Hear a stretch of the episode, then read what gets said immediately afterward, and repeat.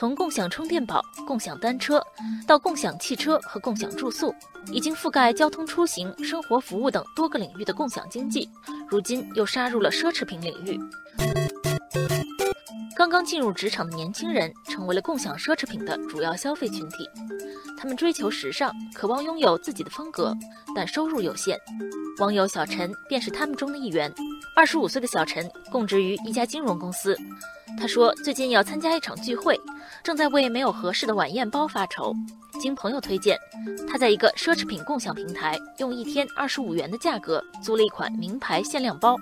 小陈说：“也许有人会觉得我虚荣，但低价租赁总比掏空积蓄买个包要好，而且还能经常换，何乐而不为呢？”除了奢侈品箱包。共享名牌服饰也吸引了一批白领女性尝鲜。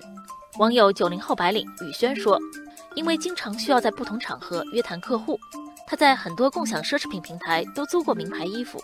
租衣服可以随意选择自己喜欢的风格，而且穿完不用清洗，打包寄回去就行。”雨轩说：“关键是打扮大气，跟客户谈合作有底气，更容易赢得客户信任。”不过，也有网友表示，共享奢侈品并不方便。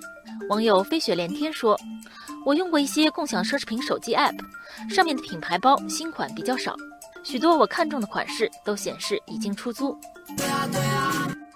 网友小鹿说：“最大的问题是信任，消费者如何鉴别平台方面出租的是正品还是仿冒产品？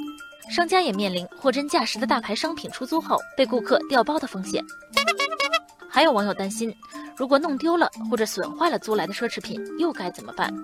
网友慧然说：“法国作家莫泊桑的小说《项链》里的女主人公，弄丢了借来的项链，为了还债，整整劳苦了十年，结果却发现项链是假货。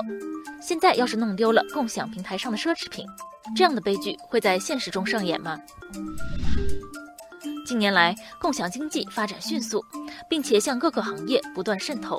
数据显示，二零一七年中国共享经济市场交易额约为四点九万亿元，比上年增长百分之四十七点二。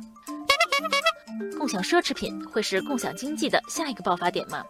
目前，国内的共享奢侈品平台仍处于起步阶段。正如网友查理所说，现在大多数平台仍面临商品定价、维护、鉴别等成长的烦恼。共享奢侈品能否掀起一股热潮，还有待市场考验。